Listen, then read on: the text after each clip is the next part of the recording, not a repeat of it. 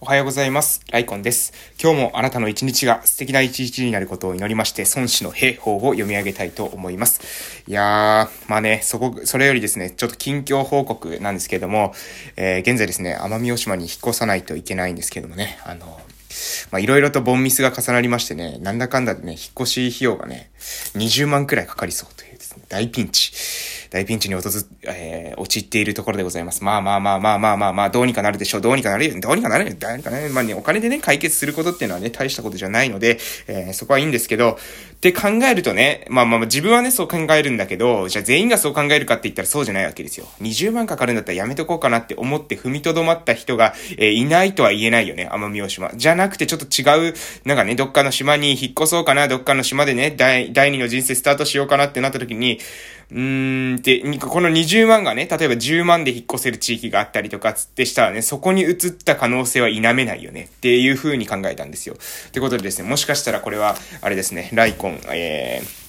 ライコン引っ越しセンターあるかもしれません。ライコン引っ越しセンター、奄美大島専用直通便がですね、えー、あるかもしれないなっていう予感をですね、考えた、えー、20万という、えー、はな、えー、金額の話でした。まあね、お金があるか人からしたらですね、20万って別にまあ、ポって出すのかもしれないですけど、少なくともね、20代、20代とか、そういう若者からしたらね、結構よ。結構な額ですよ。だから、ここをね、うまく攻略しないと、ここ意外とね、島のそのボトルネックになってるっていうんですかね、そのの、か、あの、島の、えー、復興がですね、進まないボトルネックになっている可能性は、まあ、なきにしもあらずかなと。えー、あるかもしれないなと。えー、そういう感じでございます。えー、いやいやいやいや、ちょっとね、パニックってますのでね、えー、もしかしたら内容にパニック具合が出てくるかもしれませんけれども、えー、やっていきましょう。まあね、こういう時こそですね、えー、やると、いつもやっていることをね、また淡々とやっていくってことがね、非常に重要だと思いますので、やっていきたいと思います。今日の孫子の兵法。諜報活動の重要性。孫子曰く、およそ死を起こすこと10万、死を出すこと千里なれば、百世のついえ、効果の法、日に千金を費やし、内外総動して、ことを取るを得ざる者、七十万家、愛守ること数年にして、もって一日の章を争う。しかるに尺六、百均を惜しんで、敵の情を知らざる者は、婦人の至りなり。人の章にあらざるなり。主の差にあらざるなり。章の主にあらざるなり。はい。では、訳を読んでいきます。孫子は言う、10万の軍隊を動員して、千里先へ出兵するとなれば、民衆の負担や国家の支出は一日に千金にもなり、国の内外は大騒動となり、70万もの家が農事に携われなくなる。こうした状況が数年続き、一日の決戦で勝敗を決するのである。これほどの大事業の際にあるのに、管理、兵卒、国民に、爵位や俸禄や褒美のえ褒美の金を与えることを惜しみ、敵の情勢を探らずに戦う者は、民を慈しむ心のない不届き者である。こうした者は人の上に立つ将軍とは言えない。君主の補佐役とは言えない。勝利を司る者とは言えない。はい。えー、ということですね。まあ、このね、管理、兵卒、国民に爵位や俸禄、褒美の金を与えることを惜しみ、え敵情を探らずに戦うっていうのは、えー、良くないよということですね。情報が重要であるよということですね。これまだ続きがあるのでね、続きも合わせて読んでいきたいと思います。えー、故に、名手、検証の動きて人に勝ち、成功の衆にいずるゆえんのものは、まず、知るなり、せ、まず知るなりじゃないですね。戦地なりですね。戦地なり。戦地なる者は、寄進に取るべからず。ことにかたどるべからず。度にけみすべからず。必ず人にとりて敵の情を知る者なり。はい。えー、これはですね、聡明な君主や地望に長けた将軍が戦えば勝ち、人並み外れた成功を収めることができるのは、あらかじめ敵情をよく知るからだ。あらかじめ知るには、鬼神に祈ったり、鬼神っていうのは鬼の神ですね。鬼神に祈ったり、えー、古の戦争から類推したり、自然の法則を調べて予測したりではない。必ず人を用いて敵情を知るのである。つまりですね、これはまあ、え情報の部分なんですね。洋館編っていうところに書かれてて、洋館っていうのはスパイっていう意味なので、まあ、スパイ、情報が重要であるよということを書いてあるところなんですけど、まあね、これね、もうね、今読むとね、これ刺さる。めちゃくちゃ刺さりますよね、この。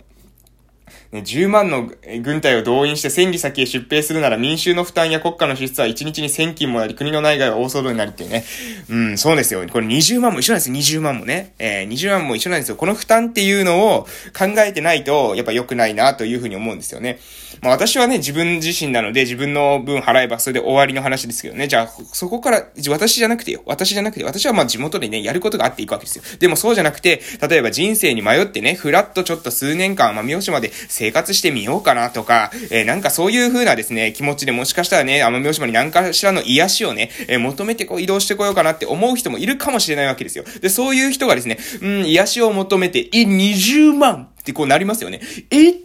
いき、癒しを求めに行こうとしたらいきなりこうね、いきなり資本主義のですね、右ストレートを浴びせられるわけですよ。それはなかなかね、なかなかじゃないかというふうに思うんですね。なのでね、もうあの、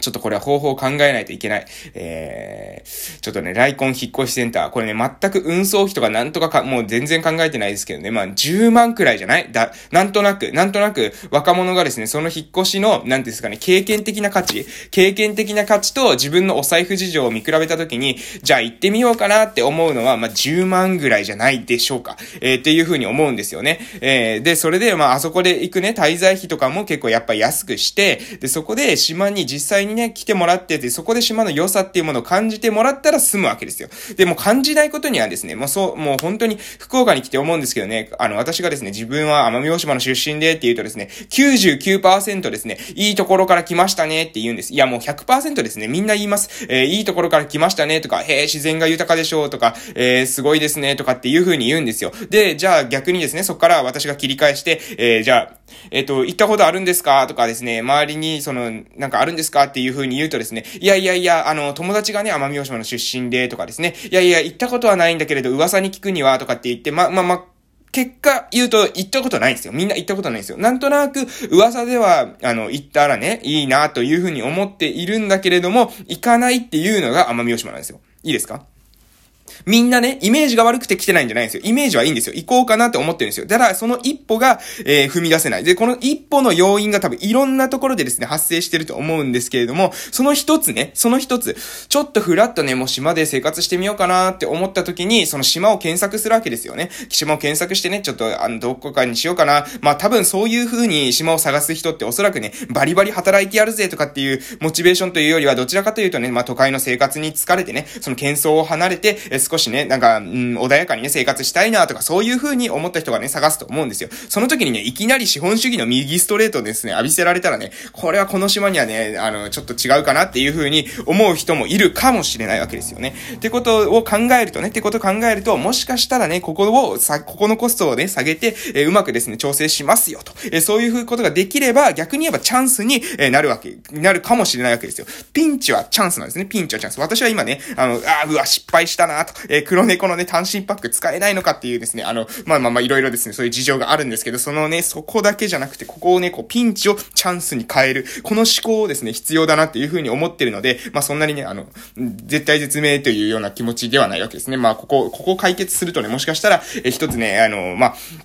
えー、か、なん、なんですかね、ブレイクスルーになるんじゃないか、突破口になるんじゃないかっていうね、島のその活性化に対して突破口になるんじゃないかっていう風にですね、ちょっと考えておるところです。これはもしかしたらね、わかりませんよ。5年後とかね、私が30になるぐらいの年の時にね、もしかしたら皆さん、あや、耳にするかもしれません。奄美大島へ引っ越しなら、ライコン引っ越しセンターへっていう、奄美大島へ行こうライコン引っ越しセンターみたいなんですね。うがみん小蘭ライコン引っ越しセンターみたいな感じで、なんかもうやってるかもしれないわけですよ。やってるかもしれないですよ。そしたらですね、どうですか？そしたらね、こう言うわけですよ。あ、あの時にね、20万円ね、あれは安い勉強代だったと、えー、そういう風にね、思うかもしれません。ちなみにね、ちなみに、あの、ネットフリックスの、えー、ネットフリックスの CEO だったか、ネットフリックスを立ち上げた人ですね、ネットフリックス。皆さん聞きますよね。えー、アマゾンプライムとか家でですね、そういう、なんていうんですかね、エンターテイメントが楽しめるサービスですよ。動画が、えー、楽しめるサービス。えー、このネットフリックスの人ってですね、なぜネットフリックス作ったか知ってますか？どうやってネットフリックスがね、立ち上がったか。ネットフリックスの人はですね、自分が DVD 借りてたみたいなんですよね。DVD をレンタルで借りてた。そしたらですね、返すの忘れてて、延滞料がすごいことになったらしいんですよ。で、うわーこれやばいと。ね、だから自分はこうやって延滞料払うのバカらしいから延滞料を払わなくていい、え動画配信サービスを作りたいなみたいな感じで、ネットフリックスで立ち上がったんですよ。いいですか？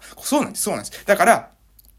今はね、天下の大企業、ネットフリックスもね、その高い志でですね、すべての人にエンターテイメントを、みたいな感じのですね、志で立ち上がったわけじゃないんです。そこは、そこにあったのはですね、ただのシンプルなボンミスですよ、ボンミス。だって延滞料、うわ、延滞料高みたいな。延滞料高この延滞料高いので一緒に悩んでる人多分いっぱいいるよね。延滞料がかからないように、月額課金制のプラットフォーム作ったらめっちゃええんちゃう？っていう風に思ってですね、立ち上げたわけですよ、ネットフリックスね。私、大阪弁、あの、大阪の人じゃないからね、怪しい大阪弁になってるかもしれませんけど、そういう風に思ってたと思うんですよ。だから一緒なんですよね。私も引っ越す時に、うわ、20万やばい、やられたっていう風にね、思ってますけど、今ね、うわ、やられたっていう風に思ってますけど、でもここ、ここでね、ここでこれを考え方を変えるんです。考え方をぐーっと変えてですね、同じように悩む人がいるかもしれない。同じように、えー、ね、困ってる人がいるかもしれない。そうしたら自分にできることは何であろうか。これがですね、これがこの世の中の、え楽しみ方なんじゃないかなという風に思いますのでね、今ぜひですね、私ピンチに陥ってますので、えー、このことをですね、お伝えさせていただきました。えー、もう役をね、もう一回読みたかったんですけども、ちょっとね、いろいろ自分の話してしまったので、役はもう読めませんので、えー、まあ、とにかくく今日の内容というのは、情報収集が大事でしたよということがですね、この、え孫子の兵法からの学びです。そして私の学びとしては、